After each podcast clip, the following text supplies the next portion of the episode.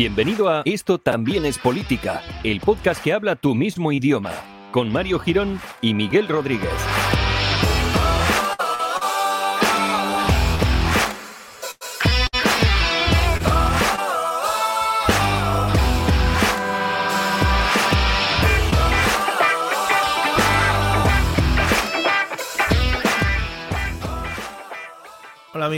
Amigues, bienvenidos al episodio número 178 de política, el podcast que llega pues hasta tus mar- maravillosos pabellones auditivos como siempre para traerte, bueno, de lo bueno lo mejor y de lo mejor lo superior y es que es una frase también que me gusta mucho, muy añeja del rollo llavestruz, para cementerios, bueno, por lo que es la cultura general, un poco del cuñadismo ilustrado. ¿Qué tal Miguel? ¿Cómo estás?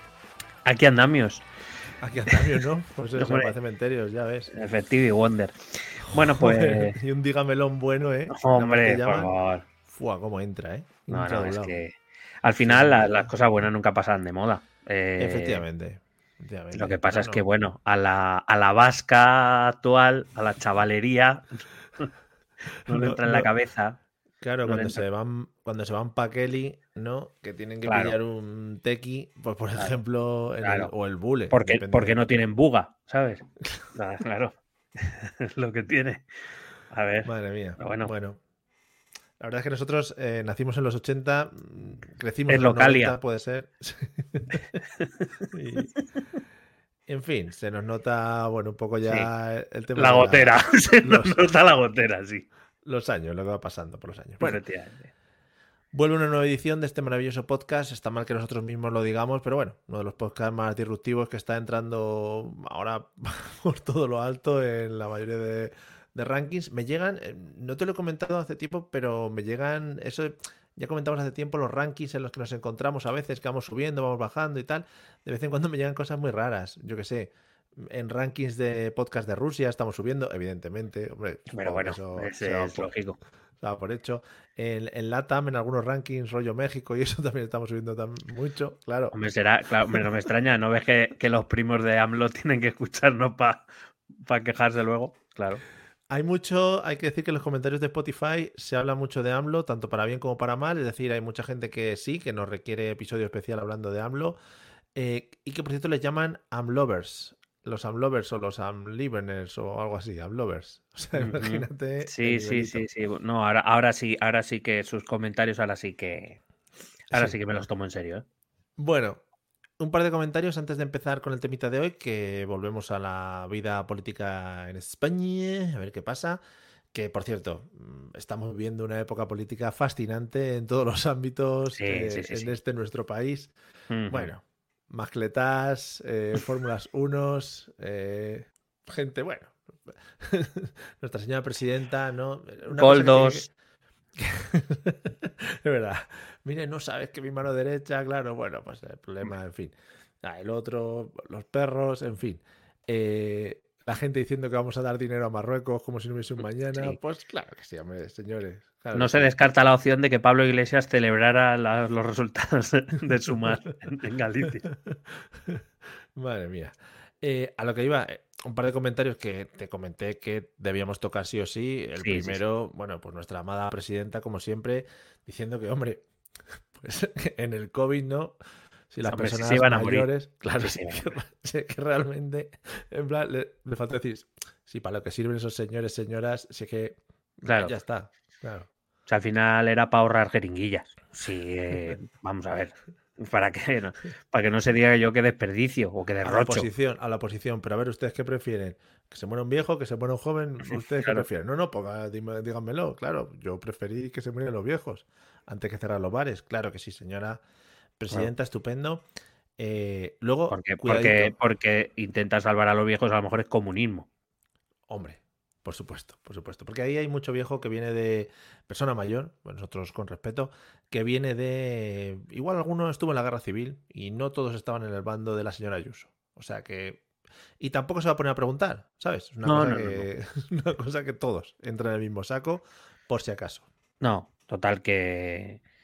Que, que, que luego hay que hacer memoria, historia. Es que, Es no, una movida. es que es, que es Es una tontería. movida. Es una movida. Es tontería. Teniéndoles ya ahí, Claro. ya están. Si es que- final van a morir igual. Si es que al final vino la providencia con esta, bueno, pues ya estaba así la cosa que, que ustedes que querían que hiciera, que lo salváramos o que intentáramos salvarlo. Sí, sí, van a morir, hombre, ya. O una muerte un poquito más digna. Bueno, pues si es que, que luego. le- ¿Y si les salvas y se mueren a los dos días? Es dinero que han perdido, ¿sabes? No, no, claro. Es que, de verdad. No, y, que si los salvas les tienes que seguir pagando la pensión, que quieras que no, cuidado con ese tema. O les tienes que dar, dar más pastillas. Claro, efectivamente. Y claro, ahí te ahorras el- lo, lo de las semanas siguientes, ¿sabes? ahorro. Y también otra cosa que te quería preguntar, no sé si estás viendo que puede ser que en la ciudad de Madrid nos apropiemos de todas las festividades que hay en el planeta Tierra, que vayan viniendo poco a poco aquí a la ciudad de Madrid. Ya tenemos la mascleta, yo creo que podremos trabajar eh, la feria de abril, por ejemplo, no la podemos traer, no sé. Yo, eh, pues, o sea, yo creo que se viene trabajando desde hace tiempo. Yo Sí. espero con ansia la tomatina. Yo eh, es una cosa que apetece muchísimo que yo que sé que puede ser, por ejemplo, en el Bernabéu, ¿no? Para estrenarlo. Ojalá, ojalá. O, o, por ejemplo la movida esa que tiran un queso y tiene que salir la gente corriendo por una ladera, ahí en las Vistillas, aquí en Madrid. Pues eh, me parecería bien, me parecería bien. O, por ejemplo, eh, yo qué sé, eh, chupinazos varios, eh, pero, Ah, pero sin motivo. O sea, quiero decir, en un momento dado, Vale. que suene un chupinazo en Madrid, por ejemplo. Pues no me extrañaría que dentro de unos años volvamos ya a tirar cabras desde iglesias, porque es lo que, vamos, es lo que nos falta. En fin. Porque total, Bueno, bueno, pues eso. Eh, maravillosa época política que estamos viviendo.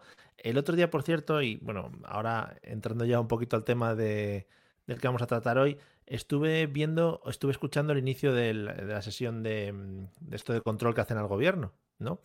Eh, dijo la señora presidenta, bueno, le cedo la palabra, no, no oí más, ¿eh? Le cedo la palabra al señor Núñez Feijóo, no sé qué.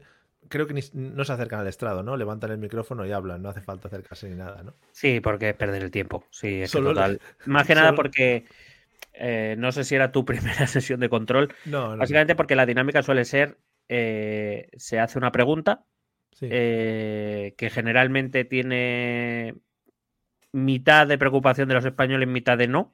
Ya, sí, esta era que no. El miembro del gobierno aludido responde lo que le sale de los cojones o del coño, dependiendo de lo que sea. Sí, sí. El miembro de la oposición repregunta y aprovecha para hacer un speech eh, un poco mitinero. Sí, sí. Y el miembro del gobierno avelado vuelve a responder lo que le salga de los cojones y ahí se acaba. Y básicamente, pues eh, siguen sin solucionarse ninguno de los temas. Son como ruedas de prensas, ¿no? Independientes que van haciendo cada uno a su bola. Bueno, sí, yo empiezo a pensar que es una conspiración de televisión española o de la o de los medios del Congreso que montan las movidas. O sea, montan para que parezca que es una conversación, pero que no, en realidad no están hablando. De hecho, no están ni en el mismo lugar, ni en el mismo momento, me atrevería a decir. Son grabados en días diferentes. Fue un poco Mm. la pregunta, en plan, se levantó y dijo, bueno, espero que nos felicite por la victoria de, Sí. de la- las elecciones gallegas y ya está. En plan, Es un ¿nos va a poco- felicitar? Esa fue la es- pregunta. Podemos decir que es un poco el teléfono escacharrado del streaming, ¿no? Un poco. Sí, ¿no? Que los sí. mensajes parece que no coinciden a veces y que Hmm. te resulta raro. Sí. Pues Pero Una cosa está. que se hacen bien, una cosa que se hacen bien, que es como es preguntas y respuestas al gobierno, eh, aunque diga una frase muy larga y una movida, como tú dices, y un monólogo y tal, como que le meten una pregunta al final, ¿no? Aunque Ah, sea, no, claro. aunque sea, ¿qué? ¿No? ¿Qué? O, y, y qué me cuentas? ¿No? Pero De hecho, es bueno, pues usted tal, usted va. No. Sí. Y ya. No es que no. Si no metes pregunta, no vale, claro. Claro. claro. O, ¿usted qué piensa? y ya está. Y ya has preguntado al gobierno. Eso, porque eso computa, no sabes, es que no sabes que la web del Congreso viene computada las veces que preguntan los diputados. claro, claro, claro. Y, entre- y cada vez uno tiene una muletilla que es, por ejemplo, ¿eh? ¿eh? Y ahí pues, se va zumbando todo el rato en las cuentas. Yo soy, yo, vamos, me haré fan incondicional, le, le- subvencionaré más el Patreon de diputado a aquel que acabe diciendo eh, piedra, papel o tijera, por ejemplo. O cara ¿No lo, ¿no lo jugamos a los chinos? Bueno, pues efectivamente, creo que Claro. ese es un, un poco el, el, bueno, pues el hilo político que estamos viviendo ahora mismo en, en nuestro país. Y bueno, vamos a hablar hoy un poquito de eso, eh, resultados y cosas que han ido pasando en estas últimas semanas, ¿no?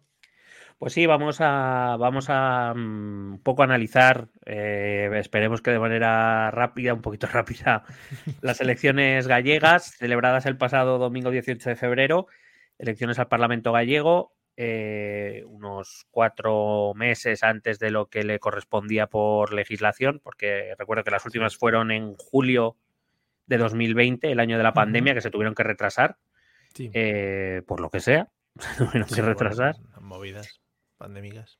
Y que, bueno, se han adelantado unos meses por varias razones que también vamos a intentar aquí analizar un poco, porque eh, si bien siempre decimos que las elecciones territoriales, pues sean autonómicas, sean locales, tienen su propia lectura, eh, no es menos cierto que estas en concreto y un poco las que están por venir también eh, van a tener un, vamos, por lo menos un reflejo, unas, unas consecuencias que se van a, notar en la, en la, política nacional. Hmm. aún así, bueno, hay, hay que, que, tomar ciertas cosas con ciertas precauciones. Veo también a nuestro periodismo patrio de ambos lados lanzando afirmaciones de, para mi opinión demasiado rotundas en determinados asuntos, pero bueno, ya sabemos que bueno, que, esto es lo que hay ahora en los medios de comunicación españoles, ¿qué le vamos a hacer? A ver si podemos mirar más medios independientes como Canal Red. Eh, que están ahí. Bueno. Espera, un, segundo, antes de empezar, eh, quería hacer dos. Perdona, por cierto, hay más mejillones que gente viendo Canal Red en Galicia, lo voy avisando. Maravilloso. Eh, quería hacer dos pequeños apuntes. Primero, bueno, darle la enhorabuena a Santiago Abascal por los resultados en las elecciones, por supuesto, de lo que luego hablaremos. Y, puede ser, a mí, a ver, eh, me interesa hoy porque vamos a hablar de resultados y de qué ha pasado y tal, y porque bueno, es una dinámica que tenemos en los episodios que hacemos en esto también es política pero puede ser que sea totalmente normal, por ejemplo, que yo tenga un sentimiento de que me la pele mm, quien sale gobernando en Galicia, porque entiendo que, bueno, eh, de primeras a mí no me. No, me, no, es necesario para mi vida, ni, ni para mi comunidad, ni para nada, pero que luego por otro lado me lo han intentado vender, como comentabas tú, como si esto fuese la revolución estatal y, que a partir de ahora se va a guiar un poco la política por estos resultados?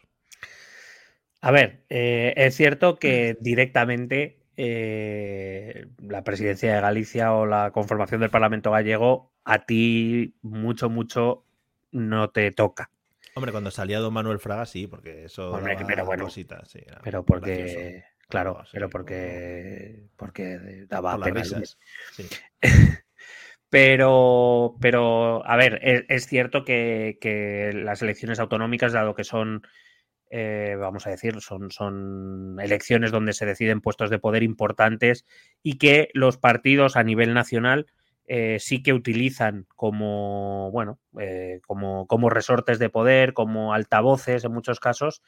bien lo conocemos aquí en Madrid. Probablemente a la gente de Asturias, de Galicia o de Cataluña se la sude quien gobierna en Madrid o debería sudársela. Y sin embargo tienen a Isabel Díaz Ayuso todos los días en los telediarios. Y en los telejornales. Hmm. Em, pero, ah, pero más que nada porque los partidos a nivel nacional trasladan mensajes a través de los puestos que tienen más visibilidad a nivel estatal y los presidentes de comunidades autónomas, evidentemente algunas más que otras. No sé si la gente en general en España sabe quién es el presidente de Aragón, por ejemplo. No, no que no. Que nosotros hemos hablado de él, pero mucha gente no lo sabrá.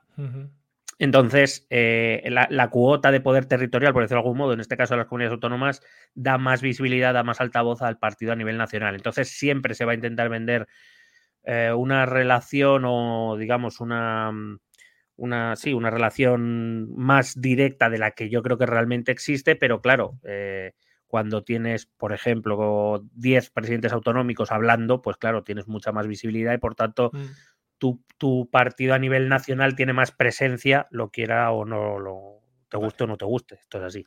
Entonces, ¿quién gobierna Galicia y sobre todo cómo gobierna Galicia? Bueno, en principio a nosotros no es algo que nos afecte tan directamente. Eh, sí, en tanto en cuanto hay políticas que el gobierno central tiene que negociar con las comunidades autónomas. Entonces, claro, hmm. dependiendo de la conformación de esos gobiernos, pues las negociaciones eh, no se harán porque estamos en una época donde no hay negociaciones en general. Sí. Eh, pero, a ver, es cierto que, al final, sobre todo los partidos a nivel nacional, los partidos estatales, llámese PSOE, llámese PP sobre todo, eh, bueno, utilizan estos, estos puestos de poder político para un proyecto que busca llegar a la Moncloa. Al final, donde más poder hay es en la Moncloa y, por tanto, cualquier ayuda es bienvenida. Y por eso te digo, lo que vamos a intentar es analizar un poco qué, consecuencias o qué, relación puede tener estas elecciones gallegas a nivel nacional. Eh, que digo, existen, quizás no son tan excesivas como, o en, mi opinión, no son tan excesivas como los medios y los partidos quieren vender, pero sí que es verdad que nos dan lecturas interesantes, eh, sobre todo un poco por cómo se está moviendo el sistema de partidos español, que yo creo que hay mucha gente equivocando el tiro no sé si interesadamente, es decir, prefiere lanzar un mensaje determinado, aun sabiendo que quizá no es tan real como él lo pinta, o simplemente por pura ignorancia, me puedo creer cualquiera de las dos cosas, la verdad. Sí, la verdad es que la de la pura ignorancia cuadra más ¿eh? en algunos casos. Por eso. Bueno, eh, vamos a empezar un poco revisando las, las, aunque ya creo que ya hablamos de ello cuando eh, estuvimos viendo qué, nos esperaba este año 2024 más o menos ya hablamos un poco de ellos, pero bueno, por recordar y por contextualizar, unas elecciones que, como te he dicho antes, se adelantaron unos pocos meses, no excesivos, la verdad es que el señor Rueda se podía haber esperado tranquilamente, eh, pero que yo creo que sí que tiene, por ejemplo, su convocatoria sí que tiene mucho que ver con una estrategia, iba a decir del PP, pero me voy a, con conciencia, voy a decir una estrategia de Núñez Feijó. Y ahora voy a intentar explicar y es una de las cosas que sí que que, digamos, eh, aprovechando que es Galicia, eh, esa resaca de fondo que tiene, que tiene las elecciones gallegas sí que tiene mucho que ver con, eh, vamos a decir, líneas de pensamiento internas dentro del PP un poco divergentes. Vale. yo creo que las convocatorias, la convocatoria de elecciones de, Galicia anticipadas tiene mucho que ver con, esa estrategia de, de Núñez Feijóo. Núñez Feijóo, recuerdo, venía de, un éxito fantástico para él y para el Partido Popular en las municipales y en las autonómicas celebradas en, mayo. Eh, se las veía muy, muy dulces el 23 de julio en las generales. Efectivamente fue el partido más votado, pero no pudo formar gobierno cuando durante meses todas las encuestas... ¿Eh? ¿Cómo puede ser el partido más votado? No, bueno, madre mía, qué vergüenza de país.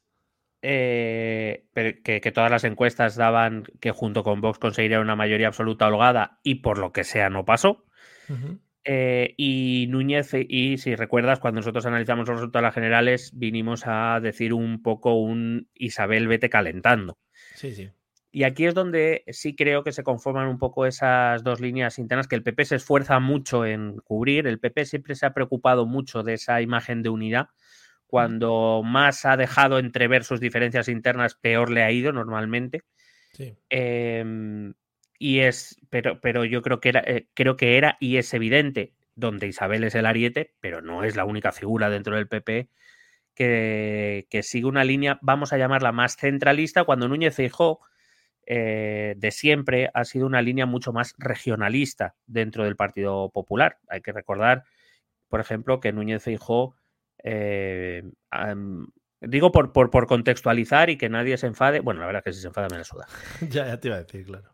Eh, por contextualizar, Núñez Fijó era, ha sido el presidente de una región con lengua propia que la ha usado con total normalidad ante los medios de comunicación, en el Parlamento, en la, Junta de Galicia, en el Parlamento gallego. Eh, y ha sido el líder del PP con el que en un momento dado el Congreso ha decidido aprobar la utilización de lenguas eh, cooficiales dentro del Congreso y donde el portavoz que ese presidente regionalista, que eh, digo en el, sentido ideológico, que es Núñez Feijó, eh, su portavoz Borja Semper, vasco, eh, se le ocurrió decir un par de frases en euskera y donde la mitad de su partido se le echó encima por hablar euskera en el Congreso de los Diputados. ¿Tú crees, perdona que te corte porque es que lo tenía que decir, que es una persona que me gusta mucho, ¿tú crees que Borja Semper sigue diciendo cómo están las máquinas todavía a estas alturas? ¿Crees que es uno de estos? Eh, espero que sí y de hecho espero que me gustaría oír una grabación de una conversación suya con Bisbal. O que, o sí, o con quien sea, yo con quien sea. Y que en los bares dice, niño, ponme otra que esta se me ha caído, por ejemplo. y que, que a lo mejor cuando pide la cuenta dice que roto. A lo mejor. Mm, ¿No me trae la dolorosa, niño? Claro. Bien. Pero a lo mejor sí. Estamos alineados, vale, vale. O que diga, ponme una caña aquí, jefe, a lo mejor. Oh, jefe. y, lleva conociendo a ese señor, ¿no? Desde hace 20 años, por ejemplo. Y, el señor le ha dicho su nombre y bueno, eh, todo mm. ese tipo de cosas. Muy bien. El señor ha ido a Turquía, se ha puesto pelos, ha vivido todas las fases de su vida. Pero bueno, campeón. Bien. Em, y estas elecciones gallegas, creo que cuando se convocan, evidentemente tenemos que entender que Rueda es un hombre de Feijó. Rueda ha sido durante 10 años, quiero recordar, vicepresidente de Feijó en Galicia. Eh, cuando él se va a coger las riendas del PP en Madrid, eh, a quien deja es a su, a su delfín, por decirlo de algún modo. Y evidentemente Rueda convoca elecciones porque Feijó le dice, le debe decir, convócame unas elecciones aquí. Necesito una victoria entre otras cosas, es una estrategia eh, también ciertamente que ya vivimos en el PP desde hace tiempo. Recuerda cuando se convocaron primero las de Castilla y León, después se convocaron las de Andalucía, después Isabel eh, convocó unas elecciones anticipadas en Madrid. Es decir, buscan ir salpicando el año de victorias electorales para dar imagen de gobernabilidad, imagen de fortaleza, imagen, digamos, de ser un partido con el viento a favor. Eh, y Galicia era eso, porque Galicia es un feudo tradicionalísimo del PP. El, Partido Popular ha ganado todas las elecciones regionales autonómicas desde que estamos en democracia, antes como Alianza Popular, después como Partido Popular. Eh, entonces, bueno, era una, digamos, una victoria segura que venía un poco a respaldar a lo mejor a Fijón, ¿no? Esa, esa victoria que no había conseguido, que no había conseguido culminar en las generales, bueno, pues digamos, para, para poner un tope a aquellos que ya empezaban a intentar moverle el asiento un poquito.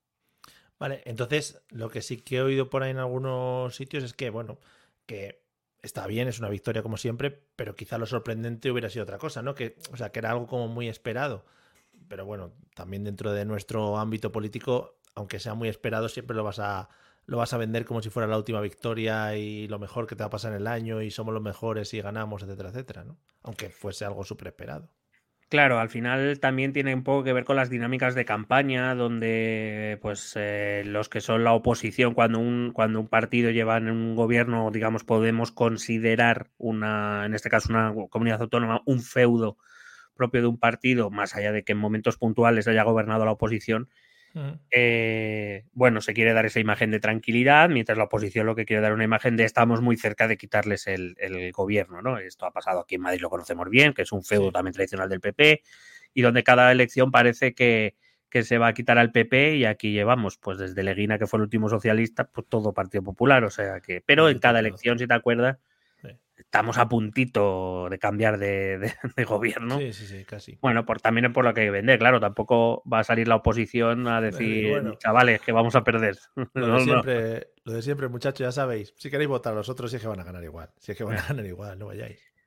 Es cierto que también creo que la convocatoria tuvo un componente regional en el sentido de que Alfonso Rueda, aunque es bien conocido por ser el vicepresidente de Feijóo, eh, no tiene su popularidad, eso es eh, evidente. Feijóo al final ha, encadenado cuatro mayorías absolutas y, Alfonso Rueda ha sido su número dos, pero nunca ha sido más que eso.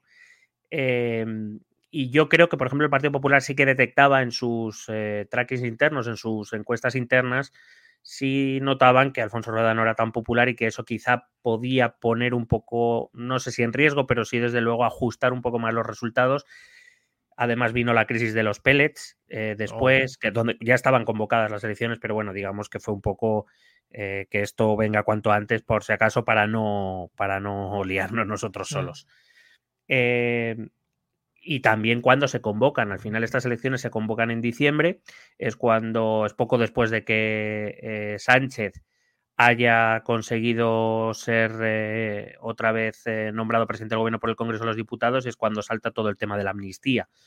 Eh, ahí es cuando un presidente del PP puede aprovechar el ruido nacional para también, bueno, no, no solo hablar, porque al final también esto es un poco una desgracia, de decir, en las campañas, y bien también lo sabemos aquí en Madrid, en las campañas autonómicas que deberían ser para hablar de los problemas de la comunidad autónoma y de las maneras de resolver los problemas de la comunidad autónoma, se acaban convirtiendo en campañas nacionales, donde van los líderes nacionales a contar su milonga, lo que a ellos les interesa, en donde, pues eso, en este caso, pues el PP ataca eh, a la amnistía y donde el PSOE y Sumar van a decir que, que la sanidad y la educación en Galicia mal y está todo privatizado y, y demás, y que eso es la culpa de Isabel Díaz Ayuso, porque al final, eh, esto es algo- bueno, de hecho, la propia Isabel Díaz Ayuso poco menos que ha venido a decir que la victoria en Galicia ha sido gracias a Madrid, a ella, básicamente. Entonces, bueno, Claro, hombre.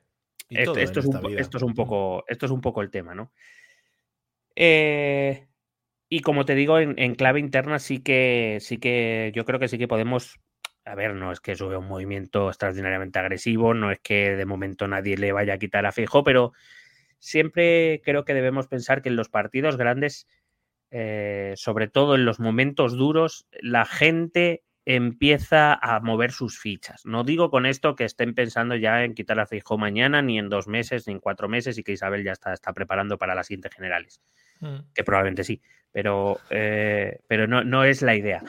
Pero sí que, digamos, eh, las corrientes internas de un partido empiezan a colocar sus fichas para que si en algún momento se desata la guerra interna, pues, eh, bueno, para estar bien, bien colocado que no te pille de sorpresa. A Esto, por me sigue. Y esto lo he comentado un montón de veces, pero me sigue flipando. Y esto, tú que sabes más de esto y que lo controlas y que te parece algo muy natural, me sigue flipando que tengas eh, la capacidad de gobernar, que en principio para eso estás, y que además estés pensando en cómo usurparle el poder al otro, por si acaso, colocarme detrás, que si tramas políticas, que si no sé qué, que si me voy a comer con periodistas, que si les digo no sé cuantitos. Me flipa todo el rollo ese, me parece más de serie de, de Netflix que de un gobierno y de una persona que se tiene que dedicar a gobernar y a legislar y a hacer movidas. Me sorprende. Sí, pero si, si, te, si te paras a pensarlo, en realidad quien ocupa el, en líneas generales el, el cargo de presidente, y me da igual donde mires, tiene unas responsabilidades, eh, evidentemente que sí, eh, institucionales, muchas de ellas marcadas por la ley.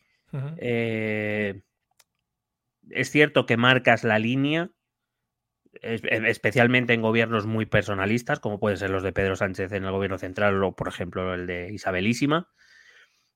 Pero tienes mucho tiempo libre, me explico. me explico. Tienes mucho tiempo libre en el sentido de que el trabajo, el trabajo duro, el trabajo de desarrollo no lo haces tú. Para eso están los funcionarios correspondientes y tus consejeros y sus equipos. No, es, que eso te iba, es que eso te iba a decir, al final no se les puede considerar como funcionarios al uso, que están siempre dependiendo del Estado, sino no, que, es- bueno, claro, son Pero es que no lo son. pero es que ahí. no lo son. Es que hay que decir que no lo son. Claro. Eh, ellos están ahí porque les ha elegido un parlamento que ha sido conformado con los votos de los ciudadanos y mientras ese parlamento así lo quiera, allí estarán. Y, y bueno, eh, quiero, pero quiero decir, eh, claro que tienen, que mu- tienen trabajo, claro que tienen Sí, sí. trabajo. O sea, no quiero decir que no, ¿eh? Sí. pero, pero que en realidad el trabajo duro no lo hacen ellos. Ellos marcan la línea, ellos dicen lo que quieren, cuando tengas un proyecto me lo traes y lo vamos viendo. Eh, me, me atrevería a decir que, que Pedro Sánchez tampoco sabe todo lo que se publica en el BOE, ni Isabelísima todo lo que se pu- publica en el BOCAM, ni Rueda todo lo que se publica en el, en el, en el eh, Diario Oficial de, de Galicia. Quiero decir, eh, Ya, ya. entonces, pues bueno, hay que Sí, llenar no, el tiempo con, con todo eso que tú dices, ¿no? Aparte porque, eh, bueno, porque tienen que tener un ojo en su partido. Mira, Pedro Sánchez, que le echaron. O sea, quiero Sí, decir. sí, sí. sí, sí. eh, y mira, mira la que lió Isabel contra Casado. Y mi- quiero decir, a- al final, eh, estos líderes políticos tienen objetivos políticos, pero también tienen objetivos personales Sí, sí. y no, no dejan de lado los unos por concentrarse en, o por lo menos no dejan de lado los personales para concentrarse en los políticos. Eh, al final, si tú lo ves, para Pedro Sánchez eh, es muy probable que le dedique más esfuerzos a controlar las posibles ovejas negras de su partido que a lo que pueda tener en el gobierno o incluso en el Parlamento. Porque al final los, los puestos elegidos en el Parlamento han sido aprobados por la Dirección Nacional que él controla y que por tanto eh, se presuponen candidatos eh, leales y de los que no debería tener que preocuparse teóricamente. Pero en el partido, el partido es muy grande. Y por ejemplo, tiene a Paje, a Emiliano García Paje, que es Sí. muy ruidoso. Entonces, sí, sí, claro, sí.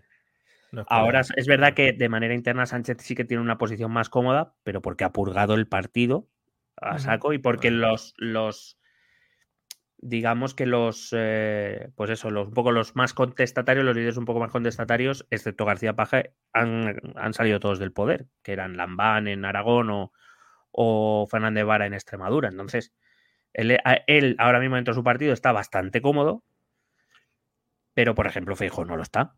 Claro. Como no lo estuvo casado, quiero decir. Sí, no casado, bueno, no estuvo en general. Qué tío el perro, ¿eh? ¿Cómo se, cómo se maneja? Bueno, pues eso, que me seguirá sorprendiendo todo este tipo de cosas y que entiendo que al final es parte del, del juego político que tenemos.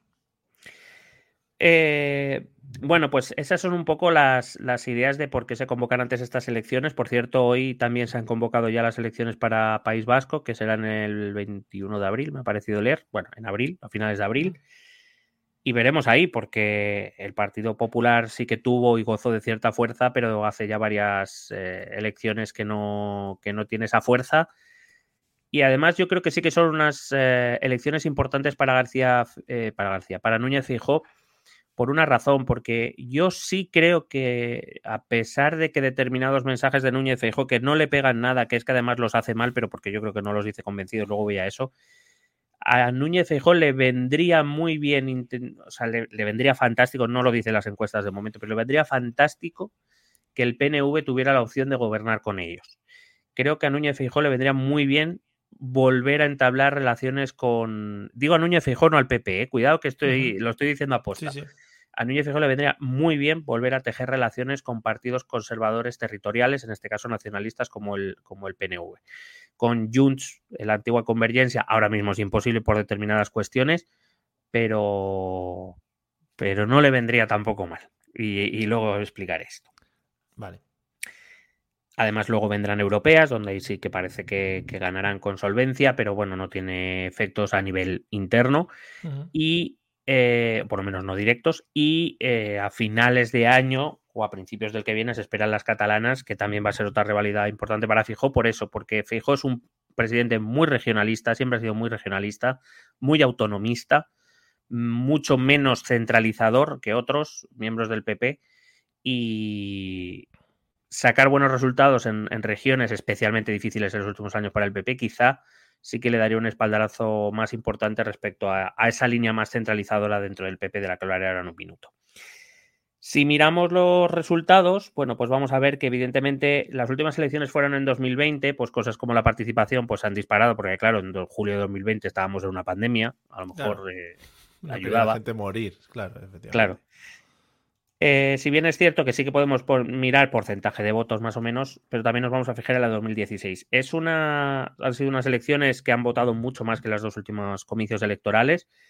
Estamos hablando de más del 67%, cuando en las dos últimas eh, no se había pasado del 50 y poco, o sea que ha, ha aumentado mucho. Uh -huh. eh, pero voy a... Um,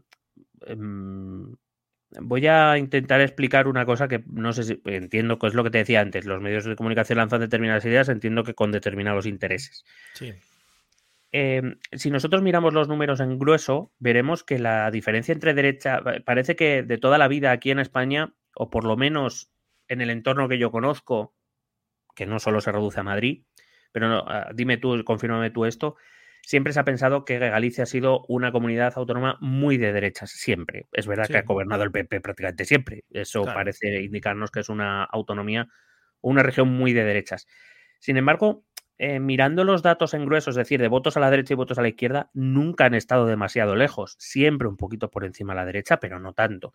Uh -huh. Para que te hagas una idea, en estas elecciones la derecha, con, metiendo a Vox, metiendo a Democracia Euroinsana, metiendo eh, bueno, en, en, anteriores elecciones metiendo a ciudadanos y demás, siempre están en torno al, en las últimas, en torno al 49, 50%, 50, y, 50 con 58 en estas, en las anteriores siempre en torno al 46, 47.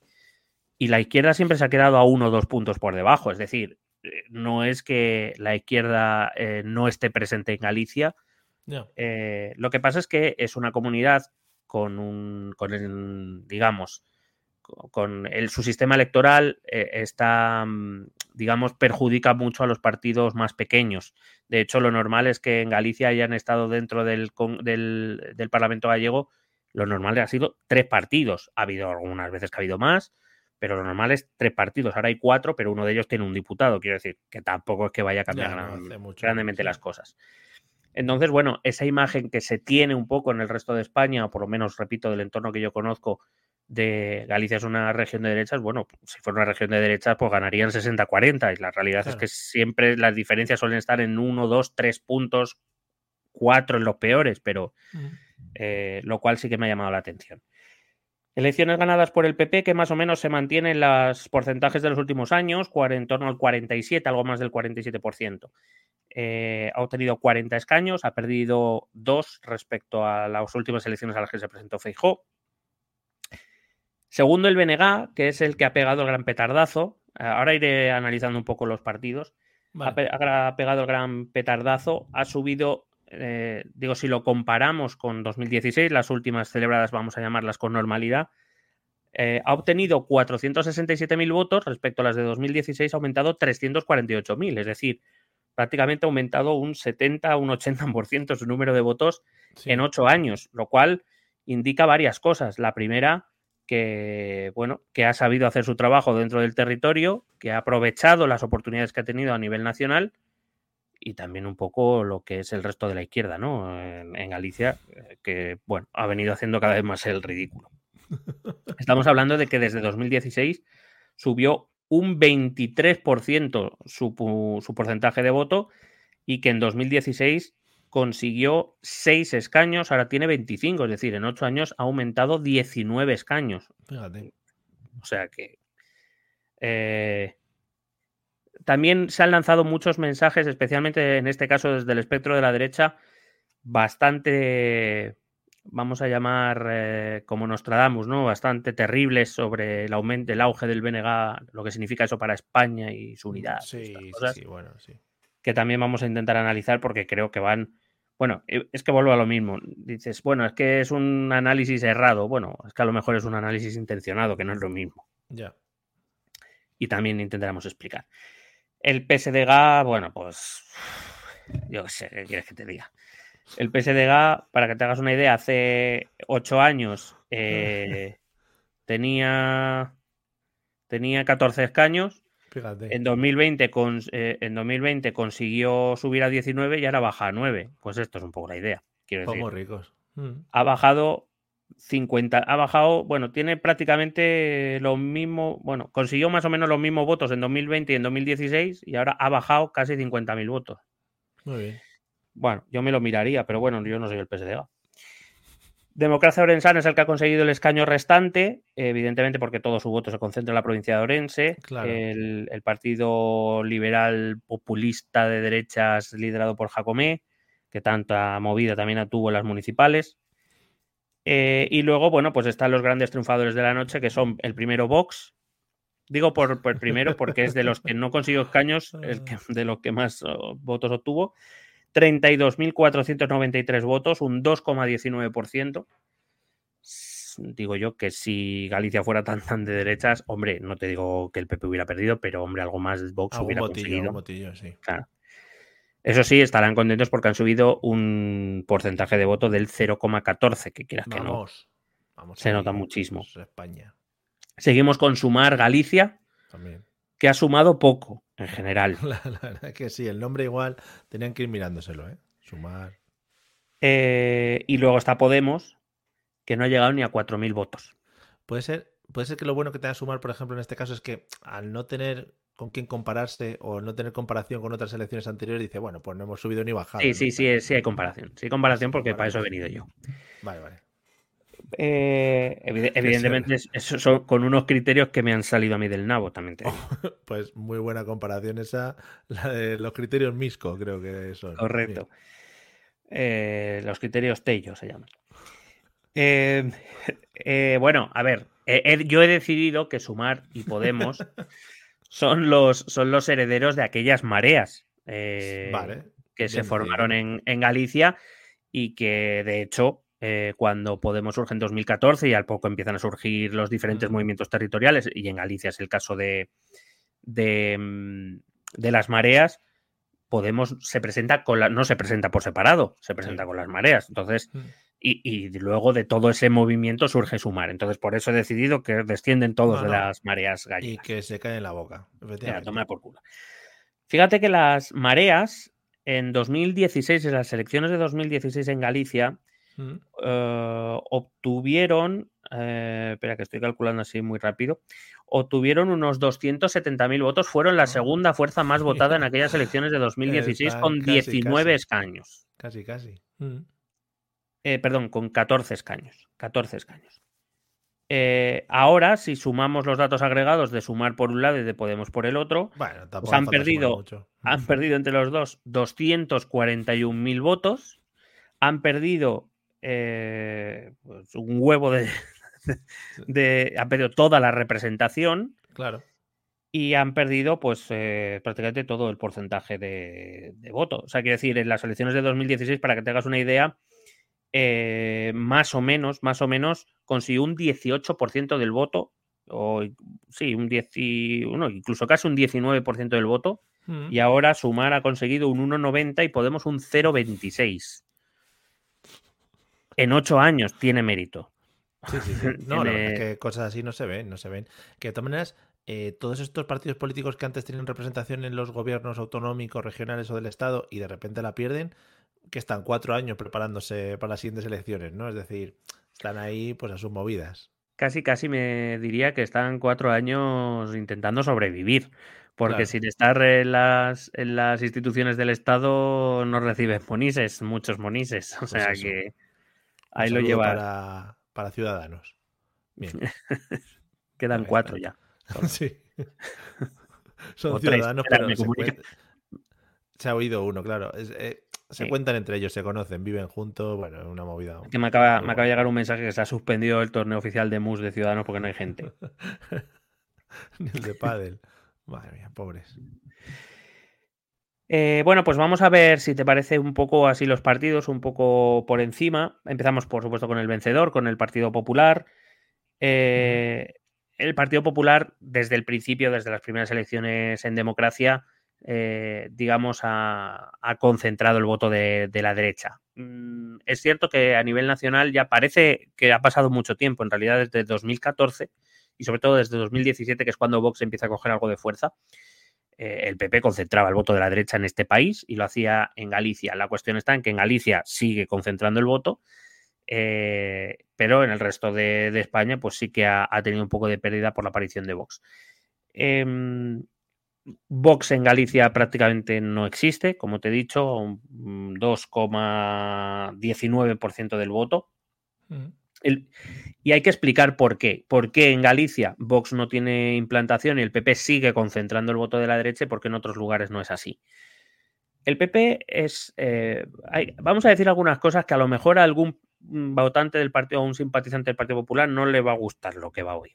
Porque es cierto que el Partido Popular, en líneas generales, sobre todo en determinadas regiones del país, tiene una mm, imagen como de partido muy centrista, muy centralizador, muy español, muy de Madrid. Y eso es no, no, entender o no conocer la propia historia del Partido Popular, que por cierto tiene eh, especial arraigo en Galicia más que en otras comunidades autónomas. Eh, el PP en realidad es un partido con una tremenda implantación regional. Eh, en algunas más que en otras, como, como es normal, pero eh, con una tremenda implantación regional y ese corazón tradicional del PP en las regiones ha sido Galicia. Hay que recordar que de los, eh, así a bote pronto que yo recuerde, de los cinco líderes que ha tenido hasta ahora el PP en democracia, tres han sido gallegos, no, es poca cosa. Mm. Y, los otros dos castellano-leoneses, bueno, Andar nació en Madrid, pero su carrera política en Castilla y León, que es de donde viene el centralismo. El otro es casado que venía de Ávila, quiero recordar, o sí, creo que venía, o de Segovia. No, le importa, no le importa a nadie. Bueno, y también, para lo que duró, también te digo. Claro. Eh, quiero decir, Fraga, el fundador, es, gallego, Rajoy es gallego, y eh, Fejo ahora es gallego. O sea, eh, no, nadie eh, que, se interese un poco por el Partido Popular puede entender que el Partido Popular no tenga al menos esa, esa alma regionalista que nace en Galicia.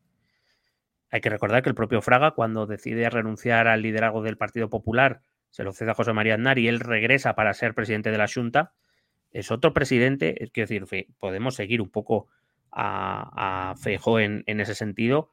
Eh, era un presidente que hablaba en gallego en todas las instituciones gallegas, en los medios de comunicación, que no le caían prendas en, reivindicar lo gallego. Eh, de hecho, creo recordar que fue Fraga el propio el que decía la mejor manera de ser español es ser gallego. Eso, eso Isabel no le cortocircuita esa frase del fundador de su partido. Lugar de nacimiento del caudillo también igual es un homenaje lanzado hacia el aire. No, pero mira, ahora que dices esto, sí que me, sí que es interesante. Hablemos de... hablemos de esta mierda. es, interesante eso que dices, no, no lo del, caudillo, pero ah, sí, Que hay que, sí que hay que recordar que Fraga, que siempre desde otros partidos se les ha achacado que ha sido un ministro de Franco, cosa que es verdad, y que fue el fundador de Alianza Popular barra Partido Popular. Siempre se, se ataca al Partido Popular por ese lado. Bueno, pues Fraga, que venía del franquismo, era el más galleguista de todos los, de todos los gallegos. Que, parece que, se nos olvida y eh, es, al menos curioso, ¿no? En, en, él, que fue ministro de un régimen tremendamente centralizador y castellanizador, especialmente en el tema de la lengua, resulta que era el primero en hablar gallego en cuanto llegó la democracia y, se hizo presidente de la Junta. Eh, eh, hablaba gallego todo el día y reivindicaba el gallego y el galleguismo. O sea que no entender esta parte, esta alma dentro del PP, es, no, entender muy bien al PP en líneas generales. Em, de hecho, para que te hagas una idea de lo, de lo, que significa el PP en Galicia y de lo implantado que está allí, excepto en las primeras elecciones, las de 1981 creo que fueron, donde ganó pero con el 31% del voto, porque por aquel entonces se presentaba otro partido de derecha, que era la UCD de Suárez. Eh, el resto de elecciones, a partir de esas, todas hasta la actualidad, en ninguna el PP ha bajado del 40% del voto. En ninguna. Y para entender esto, hay que entender por qué. Mm, ¿Por qué estos resultados? Y la clave, al menos en mi opinión, está en algunos factores, dos o tres factores, dos o tres notitas que te voy a dar. La primera que el PP es un partido que triunfa, eh, como todo partido conservador, sus mejores resultados suelen estar en las zonas rurales, en las zonas de municipios pequeños. ¿Y qué es Galicia? Galicia es una región tremendamente rural, con una cantidad enorme de población en municipios pequeños. Y esto es así, y por eso el PP normalmente suele tener buenos resultados en provincias donde, donde pues eso, muy rurales y con mucho municipio pequeño. Entre otras cosas porque a nivel sociológico, y esto cualquier estudiante de humanidades o de ciencias sociales te lo puede decir, eh, las áreas rurales suelen ser más conservadoras que las áreas urbanas. Eh, suelen ser más impermeables a las influencias, eh, a la propaganda porque llega menos, al intercambio cultural porque llega menos, etcétera, etcétera. Em, pero además, y esto es a lo que iba, lo más importante para mí, tenemos que entender que la propia idiosincrasia del PP gallego. Y es que eh, si tú miras en el resto del país, allí donde hay, digamos, culturas un poco más diferenciadas, vemos que además del partido de izquierdas de corte nacional representado por el Partido Socialista, suele haber un partido regionalista, nacionalista, llámalo como quieras, también de izquierdas. Y en muchas de ellas a la derecha ocurre lo mismo, pero en Galicia no. En Galicia no hay partido regionalista o nacionalista de derechas, porque ese espectro también lo domina el PP. Porque como te he dicho antes, el PP gallego es galleguista. Ya. Eh, está feo, no, no voy a llamarlo Partido Nacionalista Gallego, pero sería un partido regionalista gallego. El PP gallego no es un partido, entre comillas, nacional o no solo nacional, en el sentido español sino también es gallego y defensor del galleguismo, defensor de la autonomía gallega, defensor de que Galicia debe tener su parcela de decisión eh, al margen de las instituciones del Estado, y eso se defiende en el PP de Galicia con total naturalidad. Por eso te iba a preguntar, entiendo que aunque tengan una eh, una línea muy marcada. Los líderes nacionales cuando se, cuando se juntan y cuando van a, este tipo de, bueno, a las elecciones gallegas a hablar, supongo que también adaptarán un poco su, su lenguaje para llevarlo por este camino y no perder esa, ¿no? Vale, pues fenomenal. bien. O sea que no, se la suda, tres cojones. Y no sé, y no sé cuántos líderes eh, nacionales has visto ir a, a, hacer campaña a Galicia. Ha ido Isabel Díaz Ayuso y casi la echan a gorrazos. porque viene a decir que, que Madrid, Madrid, Madrid. Ya. Eh, y no han ido muchos más. No, no han ido allí. Entiendo que sí, ¿no? sí, Entiendo claro, sí, vale. claro, pero bueno, es que es, es su, es su casa y es allí donde, digamos, es allí donde tiene su casa. Uno de los problemas que tiene Feijóo es que no puede dirigir el PP desde Galicia. Si pudiera hacerlo, lo haría, Ya, ya. pero tiene que venir a Madrid. Y de hecho, yo lo digo muchas veces, o sea, yo que, que sí que sabes que soy un poco friki de la política, hombre, no es que haya sido un seguidor de la política gallega a tope, pero sí que la he seguido de cierta manera. Y yo no recuerdo a un Feijó tan torpe como lo está siendo desde que es líder del PP. Digo torpe en el sentido sobre todo de las declaraciones y demás. Y yo creo que tiene mucho que ver con el hecho de que aquí, en los equipos que tiene cerca, eh, no son los suyos y son, claro, son los que están en Madrid. Y Madrid funciona de otra manera. Y, y muchas veces él se ve obligado a hacer declaraciones o a defender determinadas posturas que yo no sé si él está demasiado convencidos de, de- de esas posturas que dice defender. Repito, eh, Feijó sería feliz, Feijó sería feliz si pudiera pactar con el PNV y si pudiera pactar con un Junts más normalizado, una, una antigua convergencia. Sería feliz y quitarse de encima a Vox. Eh. Por eso maneja tan mal el tema Vox en realidad. Eh, él, él ha ganado cuatro elecciones, las dos últimas ha dejado a Vox eh, sin representación. No, si fuera por él, desde su propio ámbito, desde su propia experiencia, intentaría dejar a Vox al margen. El problema es que por A, los números para otra cosa no le dan en el Parlamento Nacional y. B, eh, claro, ahora tiene a- a- sobre todo el tema de Junts que, que le, que le resta capacidad de negociación. De hecho, solo hay que recordar que el PP, después de las elecciones del 23 de julio, tiene contactos con Junts. Sí. No voy a, calificarlos ni a valorarlos, ni voy a decir si está mal, si está bien, porque eso es un jaleo en el que no me quiero meter. Pero el hecho de que ya el PP descolgara el teléfono para llamar a Junts, para lo que sea, aunque solo fuera para a ver por dónde respiran, Yo creo que dice mucho de Feijó y es algo que, por ejemplo, no entra en la cabeza de un Aznar o de una Isabel Díaz Ayuso. claro. No entrarían jamás en la cabeza hacer eso. Claro. Entiendo, entiendo que para una persona que viene gobernando desde hace mucho tiempo, con grandes mayorías y tal, puede ser complicado llegar a un sitio en el que al final hay mucha división y que le están dando hostias por todos lados todo el rato. No es la misma línea de, oye, aquí yo hago y deshago y ahora tengo que estar bregando con uno y bregando con el otro, ¿no? Claro, es que Galicia, entiéndeme, el PP de Galicia era Feijó y Feijó era el PP de Galicia y. Feijó ahora no es el PP nacional. Repito, porque entre otras cosas, vuelvo a lo de siempre.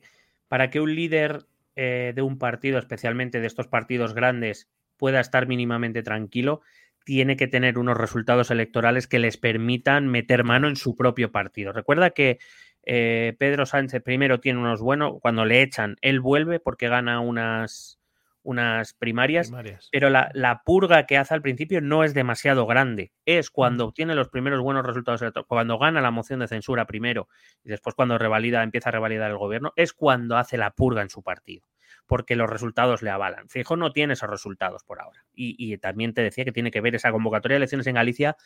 Es, digamos, un espera tu momento, no me queráis echar tan rápido.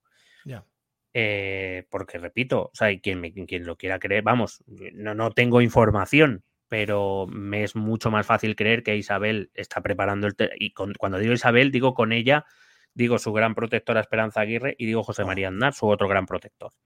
Están preparando el camino para el momento, están esperando el momento. Lo que pasa es que todavía no es el momento.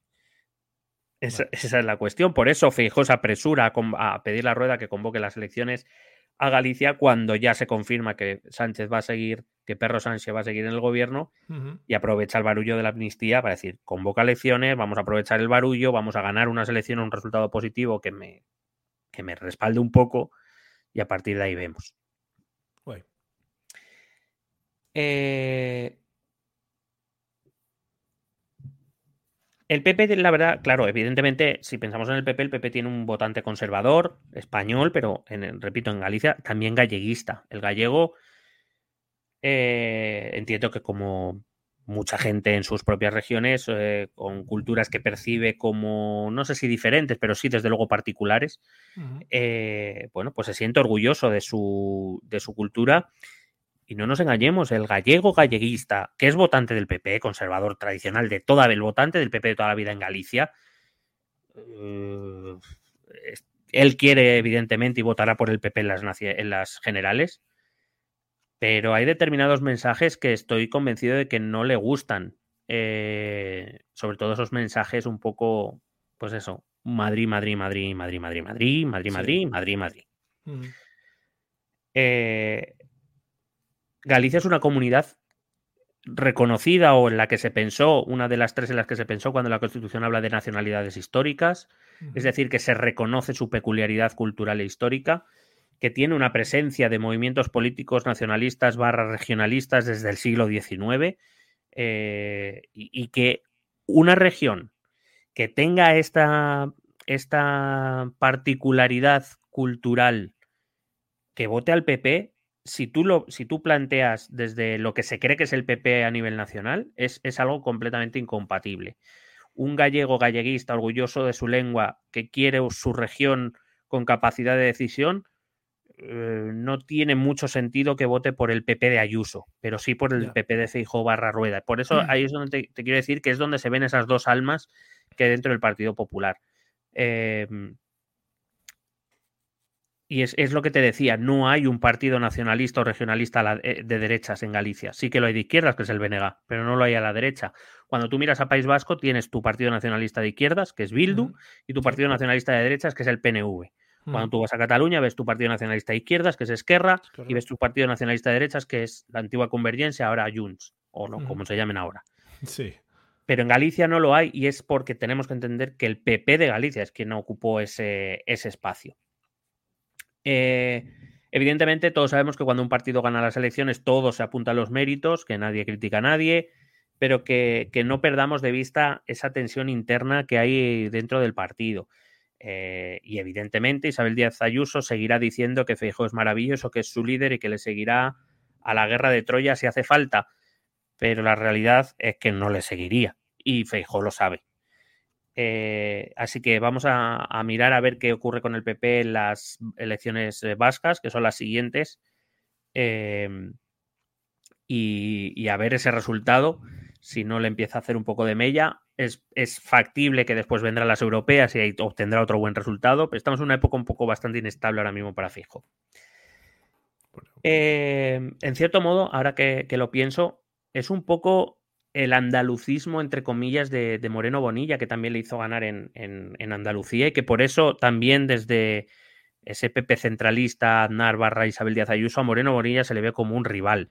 Porque Moreno Bonilla eh, eh, ganó con una campaña centrada en Andalucía y, no en Madrid, que es un poco, por ejemplo, lo que sí que hizo Mañueco en Castilla y León, y así le fue, que ganó las elecciones, pero tiene que gobernar con Vox porque con, el barbitas de Vox que no tiene, yo creo, ni, ni el bachillerato. Eh, si nos vamos al segundo y tercero, eh, y, bueno, si nos vamos a la izquierda eh, gallega, desde determinados sectores se ha, venido a decir que el subidón del BNG a costa del resto de partidos de la izquierda es como el, nuevo peligro para la unidad patria. Es el ascenso del independentismo gallego, como si el independentismo gallego aquí hubiera sido una amenaza en algún momento. Quiero decir, ni siquiera el galleguismo ha sido una amenaza aquí, ni en el siglo XIX, cuando se empiezan a montar estos temas. Que ha existido ese movimiento, siempre ha existido.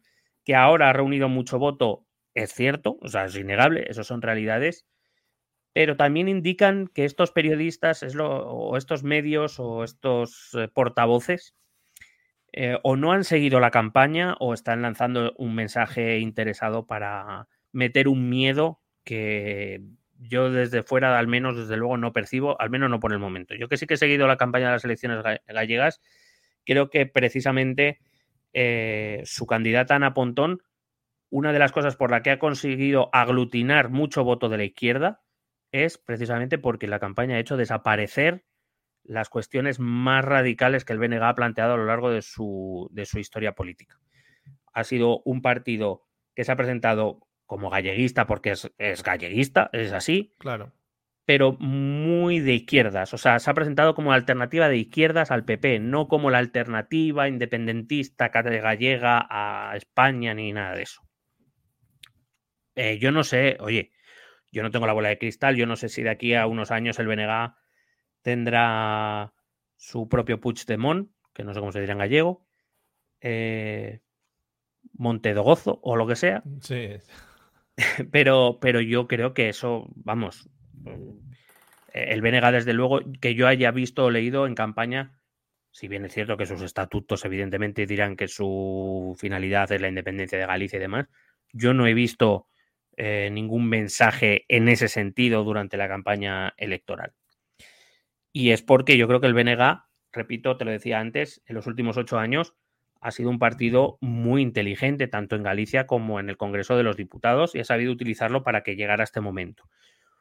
Un votante de izquierdas en Galicia que se ilusiona precisamente porque el BNG no propone cosas locas como ha hecho en otras partes de su historia, que no propone radicalidades, sino simplemente presenta una alternativa de izquierdas galleguista al Partido Popular,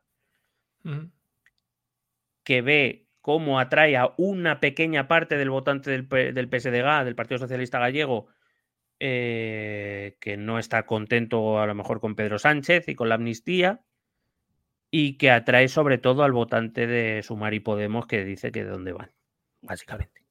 Entiendo que para estos partidos nacionalistas el hecho de plantearse unas elecciones autonómicas es en parte más fácil porque te estás quitando la presión de tener que dar la cara también ante, ante el resto de votantes que tienes en España y al final te centras solo en, en los que tienes en tu comunidad, ¿no? O sea que el poder atacar un poquito más al PSOE y robar ahí votantes por ese lado debería ser un poquito más sencillo. Aparte que el PSOE tiene otro problema al que ahora aludiré, eh, pero que, en este caso yo creo que sí que tiene que ver con la un poco con la estrategia que ha marcado Perro Sánchez para todo el partido. Eh, pero claro, el, el, tiene su votante en Galicia y tiene todo, digamos, todo el partido está enfocado en Galicia, con lo cual para ellos es evidentemente mucho más fácil trasladar cualquier mensaje. Eh, tienen un conocimiento pleno de la, de la, región, es un partido allí asentado, histórico, bueno, y como digo, cuenta con una ventaja que, por ejemplo, el PSOE no tiene, y es que su candidata es conocida en Galicia porque, porque es de allí, vive allí, ha vivido allí, es cabeza de un partido de allí y es bien conocida. El candidato, no digo que el candidato del PSG no sea gallego, no viva allí y no trabaje para allí, pero, pero digamos que el, PS, el, PSOE, el PSDG está eclipsado por Perro Sánchez, igual que el PSOE de Asturias, el PSOE de Castilla y León o el PSOE de Murcia. es, es, así. Eh, en cualquier caso, yo no creo que sea un. Eh, este auge del BNG, no creo que sea un peligro para la unidad patria, eh, este auge del independentismo radical que algunos quieren, quieren, vender, pero sí creo que sigue un poco la tendencia que además aquí, de la que hemos hablado en, multitud de elecciones, que es un poco la concentración del voto en partidos territoriales. Eh, me da igual que sean de corte regionalista o nacionalista o, o, provinciales. Quiero decir, hay que recordar que Teruel existe, consigue un voto, consigue un escaño, que Soria ya ha estado muy cerca, eh, creo que tiene escaño en Castilla y León. Quiero decir, o partidos canarios, o al final, o partidos en Comunidad Valenciana. Al final, lo que yo creo que la tendencia que se está dando en el votante, especialmente en el de izquierdas, es, eh, y digo, y favorecido por el PSOE ahora, por lo que te voy a contar ahora, es eh, que a nivel nacional se busca la opción útil para evitar que llegue eh, el, el, la combinación PP-Vox, y eso suele ser el Partido Socialista, sí. pero que a nivel territorial prefieren apostar por un partido que esté más arraigado en el propio territorio, que no se vea sometido, como tú decías, a los intereses de otras comunidades autónomas o de un gobierno central que pueda restar eh, fuerza a las propuestas o al cambio que se pretende con ese partido. Eh, y, y, yo estoy muy convencido de que mucha gente que el otro día votó al BNG en las elecciones gallegas, si hubiera elecciones generales mañana, votaría a Perro Sánchez. Uh -huh. Y lo mismo pasaría en prácticamente todas las comunidades autónomas. Estoy convencido de que, por ejemplo, mucho votante de compromiso en Comunidad Valenciana votaría a Perro Sánchez en las generales. O mucho votante de En Comú en, en Cataluña vota a Perro Sánchez también. Mm. Es, estas son las cuestiones que tenemos que, que, empezar a entender, porque los objetivos de las elecciones cuando son a nivel territorial distinto, también sus objetivos son distintos. Un votante de izquierdas, estoy hablando de un votante muy general y generalizar siempre está mal y todos lo sabemos. Bueno, vale.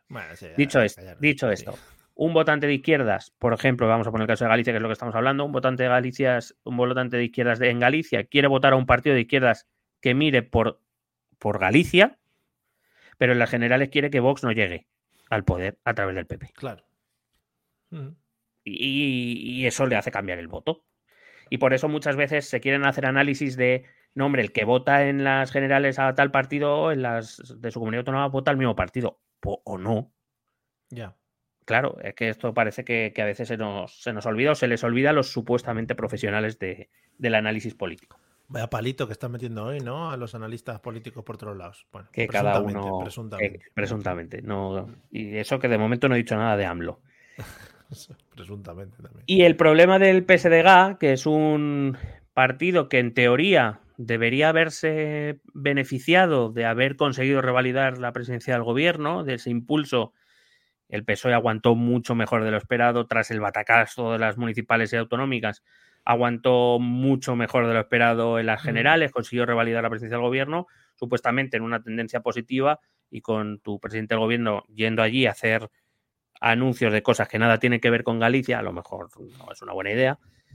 Eh, bueno, pues eh, no parece muy comprensible que el PSDG no solo no aguantara, sino que, ha perdido escaños con el BNG. ¿Por qué? A mi entender, probablemente no será el único factor, habrá factores que, eh, de, allí locales que se me escapan, pero creo que sí que tiene que ver en este caso con la estrategia centralizadora de Perro Sánchez. Perro Sánchez ha hecho que todo en el PSOE, todo, absolutamente todo, gire en torno a él. Todo.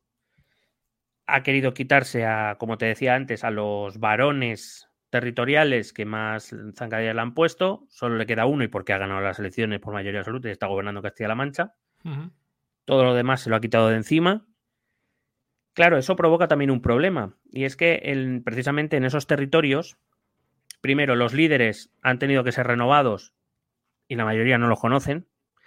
Yo el otro día estaba haciendo, cuando estaba eh, preparando un poco el guion del programa, eh, estaba pensando, digo, joder, yo me, preguntas hace cinco o seis años y, hombre, los 17 varones territoriales del PSOE no, pero 8 o 10 sí que te digo. Ahora te juro que los tengo que mirar, ¿eh? Hay que mirarlo en la Wikipedia. Lo tengo, los tengo que mirar. No tengo muy claro. Mm, que, creo que solo Paje es el único. Bueno, y, Barbón, que es el presidente en, Asturias. No tengo muy claro. Bueno, Salvadorilla, pero porque sale mucho en las noticias. Sí. Y poco más. Porque teniendo, ya, teniendo García Page, ya con eso no va. Claro. que es máquina. Sí, pero aparte, ese también es otro de los problemas. Y es que precisamente una región que tiene, mm, digamos, es considerada diferente o con particularidades culturales, políticas y demás, tener candidatos que no se alejan de lo que Perro Sánchez dirige, es decir, de lo que dice el, el, gobierno central en este caso o, la dirección del partido, eh, al PSOE nunca le ha solido, no, no, le ha ido muy bien con esta, con esta estrategia en líneas generales. Eh, pero claro, los, los, varones territoriales que hay actualmente, repito, exceptuando García Paje, bueno, creo que Fernández Vara sigue siendo presidente de Extremadura, pero creo que está de salida. Em, los ha puesto Perro Sánchez. Entonces, claro. que no van a contradecir al jefe. Eh, sí, si queréis echar un vistazo que estaba buscando justo, varones del PSOE, eh, reportaje estupendo en el diario AS. ¿Quiénes son los varones del PSOE? Vale, bueno, es de mayo de 2023, igual hay algún cambio por ahí, pero ahí hay una lista. Bueno, mayo de 2023, quiero decir, ya dependiendo del día, a lo mejor ya Fernández Vara también estaba de salida, Lambán ya se había retirado, eh, a Susana Díaz ya se la pulió en su momento, o sea, quiero decir que eh, me acuerdo de Touriño en Galicia, eh, Chimo Puig también está ya de salida hablan de Valenciana. De Armengol, por ejemplo, también. Francina Armengol se la ha tenido que traer al Congreso porque ya ni, ni allí, y ahora no sé quién dirige el, el peso de Baleares. Eh, tampoco tengo muy claro quién está al frente del peso en Canarias, por ejemplo. No, por no decir, Murcia ya ni, vamos, ni, ni me atrevo. ¿Crees que el próximo paso de Perro para las siguientes elecciones autonómicas es ser él todos los candidatos con pelucas y poniéndose diferentes trajes? Pues es lo que le falta, porque, porque es lo que te digo. Y al final vas con candidatos que no tienen demasiado. No, son demasiado conocidos, no tienen mm. demasiada trayectoria como líderes, porque, como te digo, no, han, no llevan mucho tiempo en el puesto. Y claro, eso siempre es un hándicap para tu partido. Perro Sánchez, Perro Sánchez, perdón, ha decidido eh, que todo gira alrededor de su dirección y eso ha quitado precisamente a la que yo creo que hace 15 años era una de las grandes fortalezas del PSOE, que era precisamente que tenía varones territoriales muy marcados que no se alineaban necesariamente con todo lo que de la dirección nacional decía. Y mm. creo que eso hizo al PSOE durante un momento de su historia un partido, si no preferible para muchos votantes, si al menos uno aceptable para muchos votantes. Y evidentemente, claro, eh, a ver, la cuestión es sencilla. Perro Sánchez puede decir que su estrategia ha hecho que lleve ya unos cuantos años en el gobierno central y ha conseguido revalidarlo en condiciones muy complicadas. Esto es así y eso nadie se lo va, claro, nadie se lo va a discutir porque no se le puede discutir. Pero es cierto que, mira, las últimas eh, regionales en, autonómicas en mayo del año pasado y mira, estas como empezamos en Galicia, vamos a ver, vamos a ver cómo en País Vasco si mantiene ya irá bien. Eh, veremos en Cataluña, donde sí que parece que tiene una mejor aceptación, pero ¿por qué? Porque las políticas de Pedro Sánchez están muy centradas alrededor de Cataluña, donde sí que se le percibe como alguien que está intentando, o por lo menos es parte de, es diferente al PP y está intentando hacer algo por solucionar las cosas. Y de eso se aprovecha Salvadorilla, pero en el resto de comunidades autónomas, bueno, perdió prácticamente todas en, mayo pasado, no ha conseguido, ha empeorado resultados en, en Galicia, veremos lo que pasa en País Vasco bueno, no, yo, creo que desde luego en, esa tendencia que te decía antes de que el votante busca la territorialidad cuando empieza a votar en elecciones autonómicas eh, y locales, es decir, partidos que se centren en, el territorio, claro, ahí el PSOE está perdiendo terreno porque no es percibido ya como un, como un partido federal, que en teoría es lo que es. Al final, el PSOE durante muchos años siempre se ha jactado de ser un partido federal donde cabían todos y donde cada territorio recibía su propio trato y, tenía independencia para organizar sus propias políticas, etcétera, etcétera. Y ahora no, ahora todo gira en torno al macho alfa, ¿no? Claro. Hombre, todo en torno a perro, como tiene que ser. Ah, y claro, aparte, estos, estas fuerzas eh, territoriales o territorialistas, eh, en este caso el BNG, se benefician de esa política de Pedro Sánchez que necesita pactar con todo Dios para mantenerse donde está. Y no digo que pactar con todo Dios sea malo. De hecho, yo prefiero que la gente pacta que no pacte. Pero, eh, claro, da mucha visibilidad al BNG, y el BNG lo aprovecha bien, lo, lo, está sabiendo aprovechar muy bien, igual que lo ha sabido aprovechar RC, es que es Republicana, que ha llegado al gobierno catalán, entre otras cosas, por, por la negociación. Fíjate cómo va Bildu, Bildu va como un tiro en las encuestas, no sé si llegará a ganar las elecciones, pero desde luego va a tener un resultado eh, muy bueno. Entonces, claro, todas, todas estas cosas eh, también se, se, facilitan porque son parte activa en el gobierno central, porque el PSOE necesita de ellos, pueden sacar cosas para sus regiones, etcétera, etcétera. Y el líder del, del PSDG, pues no puede hacer nada, entre otras cosas porque aparte la mitad de los gallegos ni sabrán quién es. O sea, ya, ya. Pobre hombre. Em, y acabamos, si te parece bien, con Sumar y Podemos, que no sé muy bien, no sé muy bien qué decir de esta gente, la verdad. No sé, es un, es un episodio más de este descalabro por fases, ¿no? Que estamos un poco viviendo de la izquierda a la izquierda del PSOE. Eh, dedicamos un programa a hablar de, ¿no? de sus disputas, de sus riñas.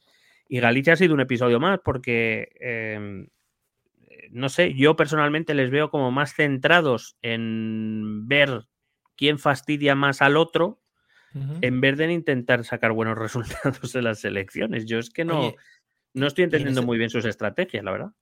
Perdona, y en este tipo de partidos, como son Sumar y Podemos, que se les ve desfondados y que han perdido fuerza y fuelle, eh, ¿no sería una mejor estrategia centrarse solo en una cosa? Como, yo que sé, oye, vamos a centrarnos en las, en las europeas o vamos a centrarnos a nivel estatal, o en vez de intentar ir poniendo ahí, eh, pues eso, eh, sus huevos en los diferentes parlamentos de las diferentes autonomías. Huevos, me refiero a huevos de gallina, no testículos, perdonad. A ver, yo, yo, creo que en este caso, con la pregunta que haces, que me parece muy buena pregunta, Mario. Gracias, gracias. Siempre. Eh, yo, creo, yo creo que hay que tratar de manera diferente a Podemos y a Sumar. Em, entre 2014 y 2018, si te acuerdas, eh, aunque parezca que ha pasado un mundo, nosotros ya estábamos vivos desde 2016. O sea, em, en, aquella época los movimientos de izquierda los encabezaba Podemos, era el, partido líder, y en torno a él, en torno a ese partido, eh, Podemos empezó a generar estas eh, coaliciones precisamente para evitar que el voto de esa izquierda, la izquierda del PSOE, se disgregara pues esto, con las mareas en Galicia, con En Común de en Cataluña, con el Carrequín en, en País Vasco, con Compromís en Comunidad Valenciana. Em, claro, eh, en esos momentos, eh, digo Podemos porque era quien era el partido que realmente tuvo peso y que dinamizó mucho este espectro político, se dio cuenta de que efectivamente uno de los grandes problemas de la izquierda, la izquierda del PSOE, era que, eh, bueno, Izquierda Unida no era, había, había dejado de ser eh, eh, competitivo hacía mucho tiempo, y que, pero que ese espacio ha sido un espacio tradicionalmente donde ha habido más puñaladas que propuestas, en general, o más puñaladas que unión. Y, es verdad que lideró esos, esos movimientos. Lo que pasa es que hoy Podemos parece lo contrario. Hoy Podemos parece que eh, lucha por mantener una posición a costa de alejarse de otros partidos dentro del mismo espectro. Si Podemos hubiera sido eh, el Podemos de 2018, con las encuestas como llegaban ahora en 2024 en Galicia, Podemos no se hubiera presentado a las elecciones. Pero Podemos se, se decidió presentar a las elecciones porque no quiere desaparecer como marca, porque quiere reivindicar su legado político y porque cree que se está siendo muy injusto con él y digo que, cuando se cree es lo que creen sus líderes, eh, principalmente Pablo Iglesias. Pablo Iglesias, eh, recuerdo que las direcciones de Sumar Galicia y Podemos Galicia habían llegado a un acuerdo para presentarse juntos a las elecciones gallegas y es Pablo Iglesias el que sale en su imparcial canal eh, Red a decir a los o llamando a los afiliados de Podemos a que tumben ese acuerdo y lo tumban. Eh, Podemos ha sacado, no ha llegado a 4.000 votos. Mm, Podemos no parece querer ser consciente de que ahora mismo por sí solos no van a ningún lado, en general. Pero ya no es que se peguen con Sumar, es que tampoco se unen a otros movimientos. ¿Por qué? Porque esos movimientos han decidido unirse en Sumar. Ese es el problema. Que Podemos creó una forma eh, bastante eficaz de presentarse a las elecciones, o creó, bueno, o lideró una forma bastante eficaz de liderarse a las elecciones, y esa misma forma ahora mismo les ha expulsado. No es que les ha expulsado, les dice, no, no, os tenéis que someter a la mayoría. Es que ahora vosotros ya no sois la mayoría, ya no sois la voz cantante. Y, yo creo que el liderazgo de Podemos no ha asumido esto y, o no lo quiere asumir y está en su derecho de no asumirlo. Quiero decir, eh, si te acuerdas en el programa ese en el que hablábamos de cómo Sumar y Podemos se apuñalaban, eh, eh, eh, Podemos reivindicaba una labor que debe reivindicar, porque Podemos dio un vuelco al, sistema de partidos de este país, nos guste o no nos guste, nos caigan bien o nos caigan mal. Pero precisamente ellos que lideraban él, nosotros venimos aquí a agrupar, a unir a toda la izquierda, a la izquierda del PSOE para hacer cambios reales. Resulta que eres un, un partido con menos de 4.000 votos en Galicia pero sigues presentándote en solitario restando votos a ese espectro, lo cual no es muy comprensible. ¿Por qué? Porque no te han dejado que eh, Irene Montero siga siendo ministra. Es que es un votante de la izquierda, a la izquierda del PSOE, no lo entiende y no lo va a entender nunca, por mucho que ellos crean que tengan razón y están en su derecho de creer que tienen razón, no lo van a entender en la puñetera vida que por un sillón tú que venías a echar a la casta, que era capaz de hacer maldades por mantener los sillones, resulta que tú has decidido largarte del grupo parlamentario Sumar, al, te has ido al grupo mixto porque no han dejado que Irene Montero sea ministra o se presentara a las elecciones. Que te puede parecer muy mal, pero que al votante se la suda Irene Montero. Al votante, entiéndeme, al votante medio lo que quiere es gente que mire por sus intereses y que haga políticas con las que está de acuerdo, políticas, en este caso, pues de cierto carácter eh, progresista o, mirando a la clase trabajadora o mirando por la sanidad pública, etcétera. ¿Qué es lo que le importa al votante? Si Irene Montero, que yo creo que ya no se tiene que preocupar mucho más por su futuro económico, no creo. Eh, por lo que sea, bueno, pues no la quieren en las listas, a, un votante entiendo que le da bastante igual. Oiga, es que supuestamente ustedes vinieron aquí para cambiar las cosas, no para mantener los sillones, que era de lo que criticaban de otros partidos. Y como esto un, un votante de izquierda a la izquierda del PSOE no lo va a entender, por eso me resulta extraño que en Podemos no se den cuenta de esto o si se dan cuenta que se hayan amarrado a este clavo ardiendo. Sin embargo, el caso de Sumar desde mi punto de vista es distinto, porque Sumar es una coalición de partidos. Y para mí Sumar sí ha cometido un error en Galicia. Bueno, ha cometido dos errores en Galicia. El primero, presentarse sin implantación territorial. Sumar es una coalición que nace hace un año. No puede tener implantación territorial. Y segundo, porque Sumar es una coalición de partidos. Es decir, todos sabemos que Sumar lo lidera Yolanda. Yo, Yolanda. Sí. Pero, ¿qué partido es Yolanda? Ninguno. O sea, ya viene del entorno Izquierda Unida. Sí. Pero es que Sumar es en común, Sumar es más Madrid o más país, Sumar es eh, la chunta aragonesista, Sumar es compromiso.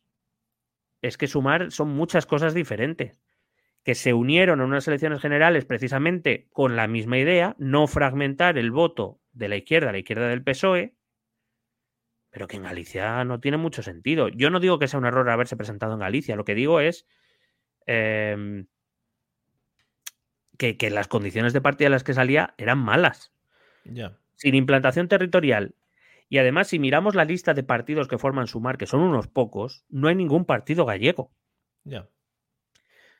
Porque probablemente Sumar, si respalda en común, porque es lo lógico, porque en común forma parte de Sumar, pero es un partido implantado en Cataluña, lo lógico es que se presente, pues yo que sé, en común Sumar, a lo mejor. Como en, su en común Podemos, este tipo de cosas. Para que te suene el nombre, claro. Claro, y podrán sacar buenos resultados porque hay uno de los partidos que tiene una implantación territorial allí que va a tener buenos resultados. Pero sumar por sí solo, de momento, sigue siendo un poco etéreo. ¿Qué, qué implantación tiene en el territorio sumar? Prácticamente ninguna. Se la conoce a lo mejor en Madrid, bueno, pues. Pero bueno, es que tiene aquí a mal Madrid, es que tampoco. Mm. Entonces, ¿qué pasa? En Galicia no tienes partido socio, te presentas sola con otros dos partidos de izquierda. Un partido de tradición nacional y en Galicia, como es el PSDG, y un, un partido galleguista como es el BNG. Pues hombre, es que tampoco hay que ser un fiera para darse cuenta de que los resultados no van a ser excepcionales. Eh, yo no sé qué expectativas tenían. Creo que estaban luchando por conseguir un escaño, también te digo yo. pero bueno, eh, a, ver, a ver ahora qué deciden para País Vasco. Entonces, a, lo que tú decías, no parece que tener mucho sentido, en este caso, que Sumar se presente en País Vasco, porque le va a pasar lo mismo.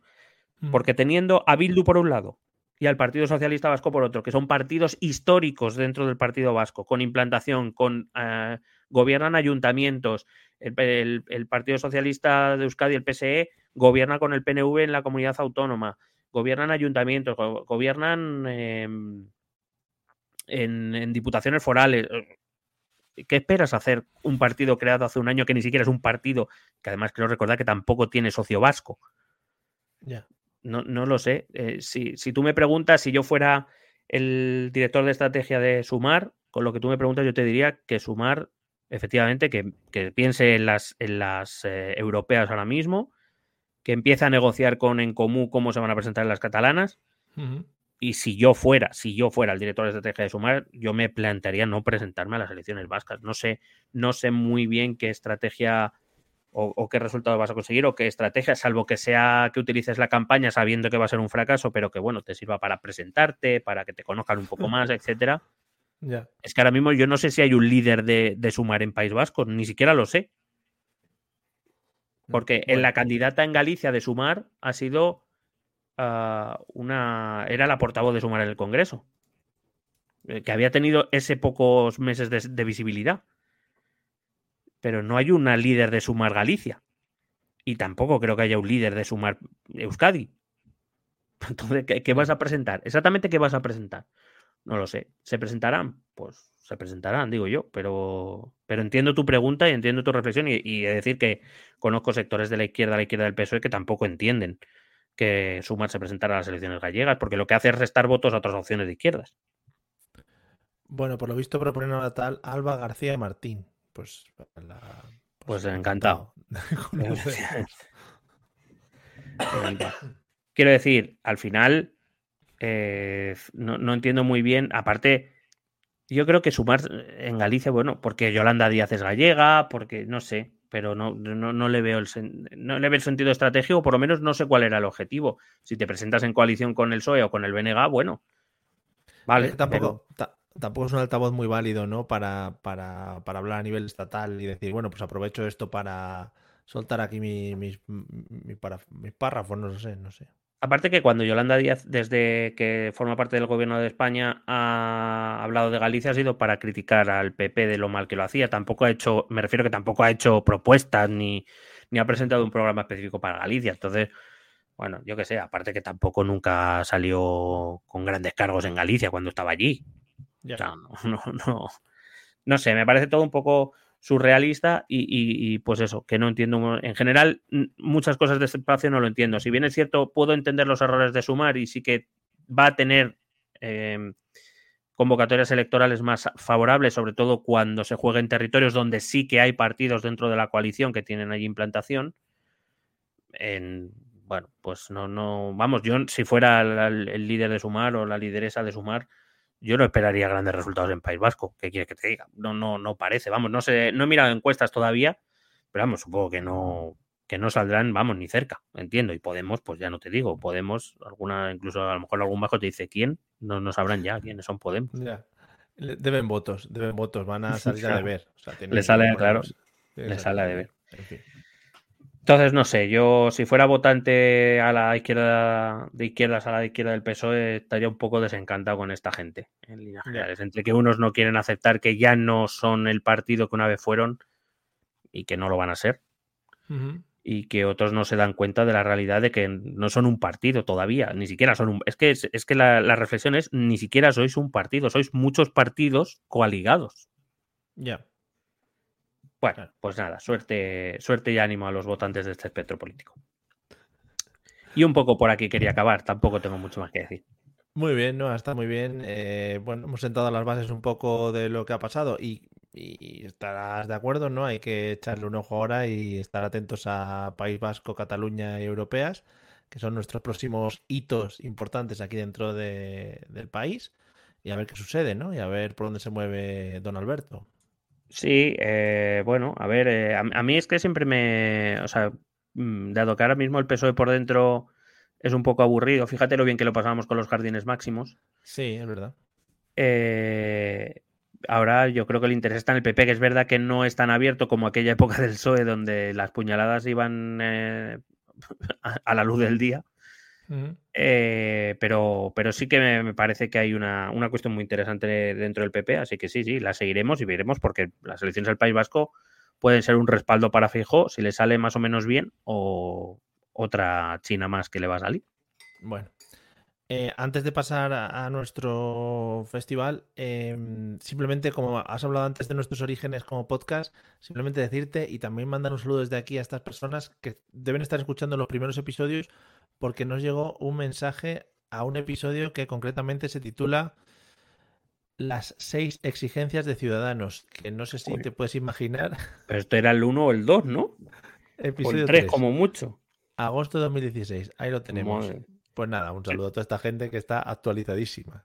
Sí, pues nada, que eh, por favor en las siguientes elecciones vota a Albert Rivera, por favor.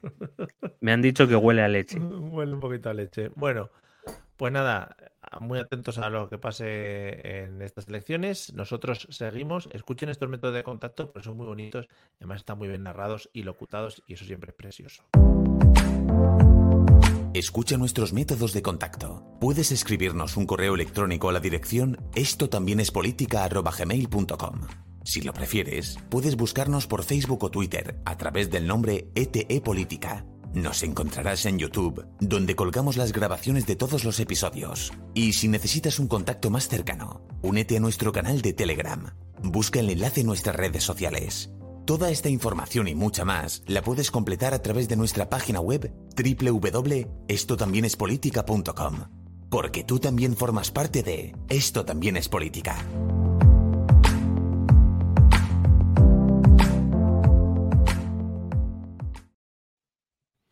Claro, y no solo tú, amiga, amigo que nos escuches, sino pues también todos tus familiares que para nosotros son como primos, hermanos ahora mismo, son como, bueno, pues como si fueran nuestra familia y estamos tentados de invitarles a nuestras cenas navideñas. O sea que si alguno quiere contar con ello, pues adelante.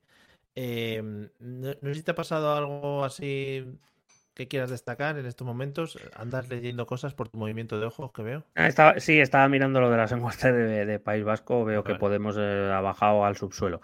Em, eh, bueno, hablábamos el otro día, ¿no? De Zuckerberg dando la mano al aire, ¿no? El día de Uh, cuidado, Topuria. es verdad, es verdad. Este era nuestro. nuestro por- eh, es una cosa que no cuadra mucho, ¿no? Eh, supongo que será amigo del, del otro, del Vladivostok, este, como se llamase. Volkanovski. Ese, Volkanovski. Una persona como Mark Zuckerberg que dices, "N- no es una persona que me imagino yo, ¿no? En la MMA, ni como fan de ese tipo de, de- de deporte, ¿no? Ni siquiera de ningún tipo de deporte en general. Eh, sí, te iba a decir que yo me lo imaginaba gritando muy agudo, a lo mejor, eh, Sí. cuando viera el primer golpe o algo así. Que igual dices, oye, es que el otro día jugó el equipo de Ibai, por ejemplo, al LOL. Ahí le veo, por ejemplo, con Ibai jugando al LOL, ¿ves? Pero yendo a darse tortas uno con otro, no, la verdad es que no le cuadraba yo ahí. Sí, eh, tú decías, eh, o sea, tú a lo mejor cuando veías esos vídeos eh, decías, ¿hay algo que no me cuadra en este equipo? A lo mejor hay una persona que no parece que pertenezca aquí.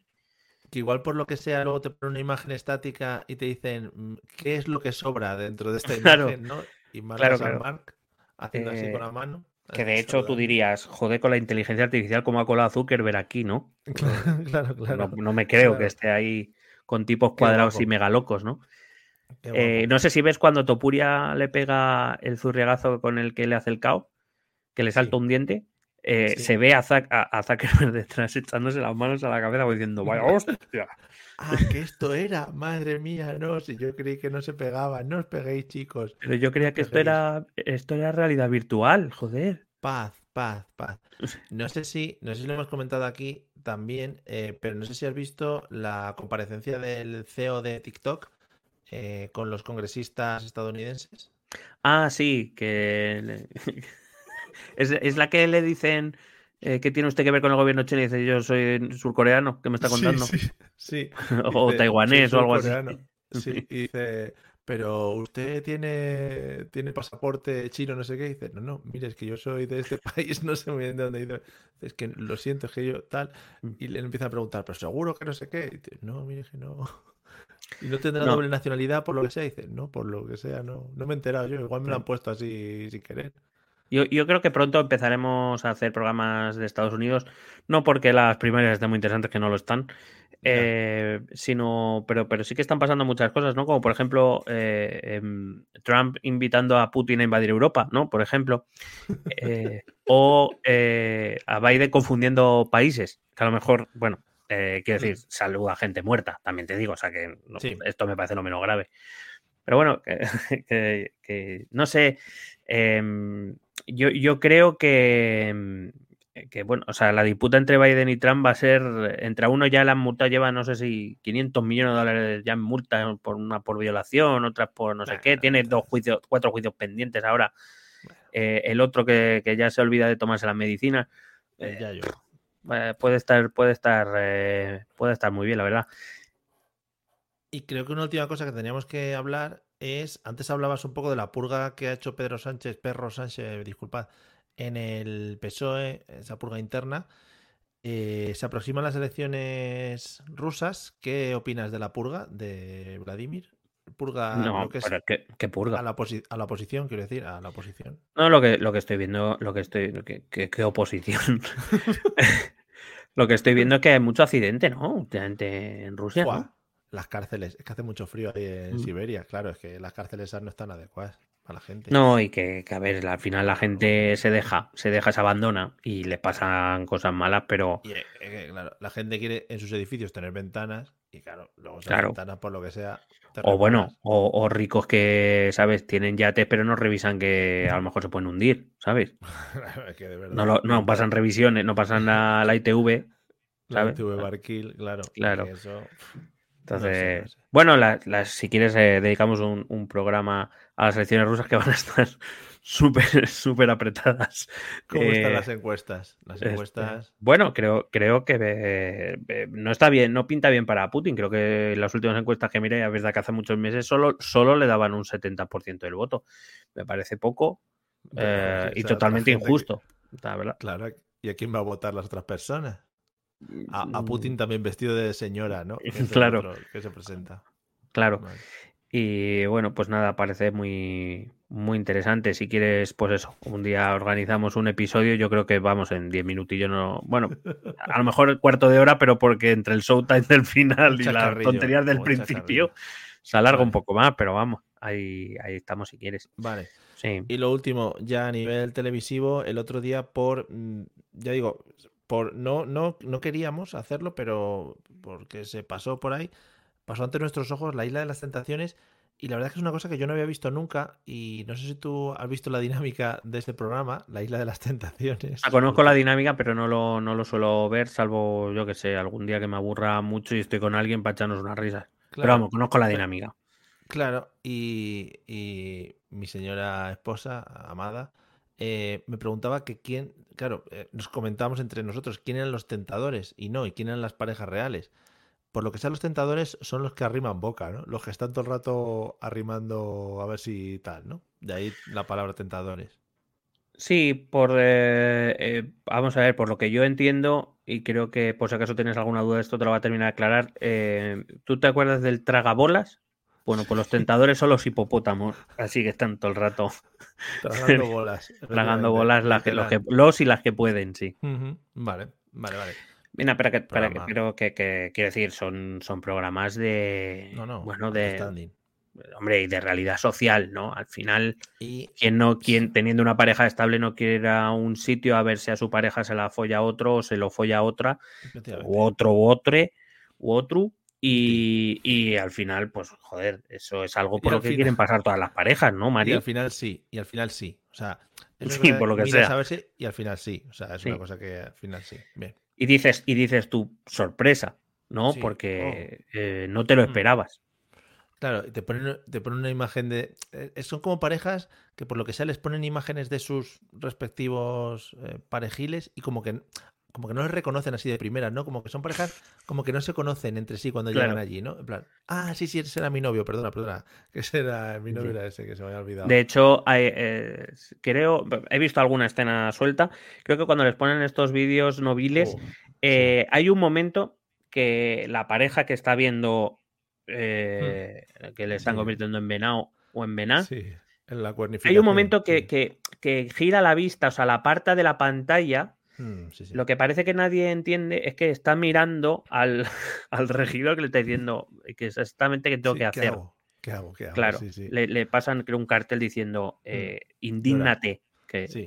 Entonces, eh, increíble cómo me has podido hacer esto, tal. Ah, Yo que, yo que venía a este pro- meses. claro, yo que venía Claro. este programa sabiendo, creyendo que, que no te ibas a tirar a ninguno, a ninguna de las 10 que están ahí todo el día bajándote el pantalón, coño. Todos los, todos los, los dos semanas que llevamos juntos como novios y me engañas ahora, todo lo que hemos pasado. Estás haciendo mucho daño y nos vamos a pasar tres meses en platós explicando esto. De verdad, y cobrando ahí 5.000 pavos el plato. venga, Claro, y claro, joder, estoy dolido y dolida. Me llora el un corazón. like, un like en Instagram ahí, en fin. Bueno, pues nada. De OT no vamos a decir nada. actual. De OT Es, no es vamos que a decir ganó- nada. ha ganado una tal Nayara, pero que no es que no sé quién es, no lo he seguido. Muy bien. O sea, No, a lo mejor es una pregunta, no digo que de OT no vamos a decir nada. No, la verdad que es un programa aburrido de narices, la verdad. Pero bueno, aquí iba a ganar un tal Paul, ¿no? Iba a ganar un tal Paul. Bueno, bueno, luego- Bueno, pero esperaba que no, sinceramente. Ya, que no cantaba muy bien tampoco, ¿no? Le han puesto canciones como que no. No, si las, si las elegía él, la- muchas. Ah, Eh, no, pero eh, bueno, a mí no me gusta desde luego la música que hace, pero es que es que le ves y dices no, es que no. Ya, O sea, es como el ya. Mark Zuckerberg de OT, es que no, sí, que no. La verdad que, es- la verdad que sí. Yo le vi un par de veces y la verdad es que no. Bueno, pues nada, a esperar la siguiente edición. No va a haber bombazos. Las ediciones buenas ya pasaron. Sí, sí. Nos quedemos, nos quedamos con Bisbal y luego en otras ediciones Aitanas y etcétera, etcétera. Las siguientes ediciones siempre han sido fiascos.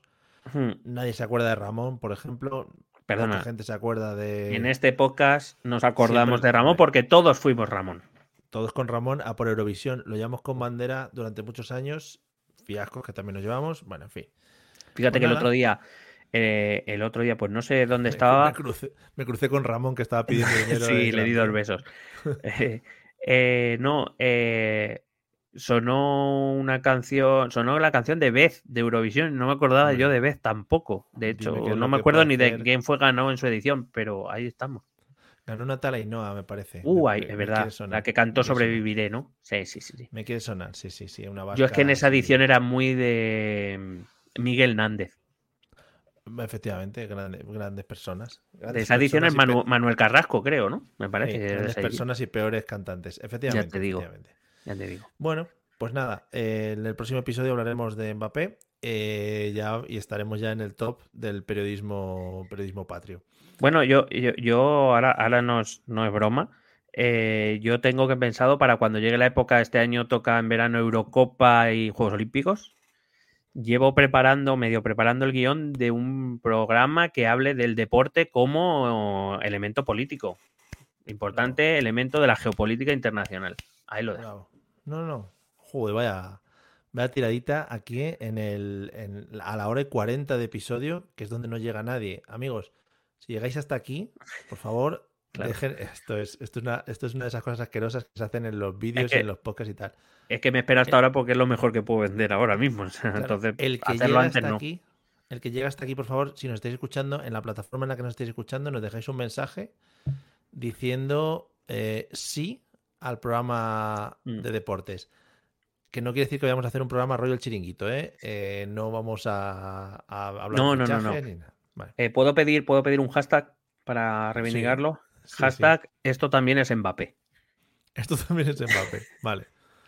Y, y Mbappé mal escrito, si queréis. O sea, Sí, lo podéis claro. poner sin las dos P ni nada, no, como queráis. Y empezando con M, o sea, con, Con E, una E, Mba- Una Mbappé. E, Mbappé. Vale, fenomenal. Pues nada, queda dicho. Nuestro hashtag, como siempre, bueno, para que podáis promocionar el episodio y que nos conozcan fuera. Y bueno, igual, yo qué sé. eh, en el chiringuito también podemos, podemos llegar a aparecer si nos necesitan en algún momento para hablar de lo que sea. Bueno, no sé yo cuánto va a durar, ¿eh? Que Pedrerol está ahora mismo situación compleja, ¿eh? Sí, ¿No ¿qué te has pasa? enterado? ¿No te has No. enterado? ¿Le ha dado Uy, uy, uy, uy, uy, sal- Ah, no, no, no. poco- ah, Que ha salido Ciro López, Iñaki Angulo a de- por él a muerte y vamos, que esto hombre, se va a liar Ciro parda, ¿eh? Claro. Bueno, bueno, bueno. Hombre, que Ciro López Pues tiene poco nada. que perder ya. Sí, no, la verdad que sí. La verdad que sí. Ya teniendo amigo Ibai, cualquiera Claro. que tiene de amigo Ibai, ya. Quien tiene un Ibai tiene un tesoro. Efectivamente. Efectivamente. Y es más literal. Bueno, amiguis, nos vemos en el próximo episodio. Seguiremos con la tertulia político-deportiva, como lo hemos dejado en el día de hoy. Y como siempre, pues hablando de las mejores eh, cosicas eh, nacionales, internacionales y extraterritoriales, es decir, del, del Mm. universo, del universo político en el que nos encontramos. Así que nada. que Extraterrestres a lo mejor. extraterrestriales. Efectivamente, no me sale la palabra, gracias por puntualizarlo. Nos vemos en el próximo episodio. Eh, cuidaos todos. Venga, hasta luego. Besete.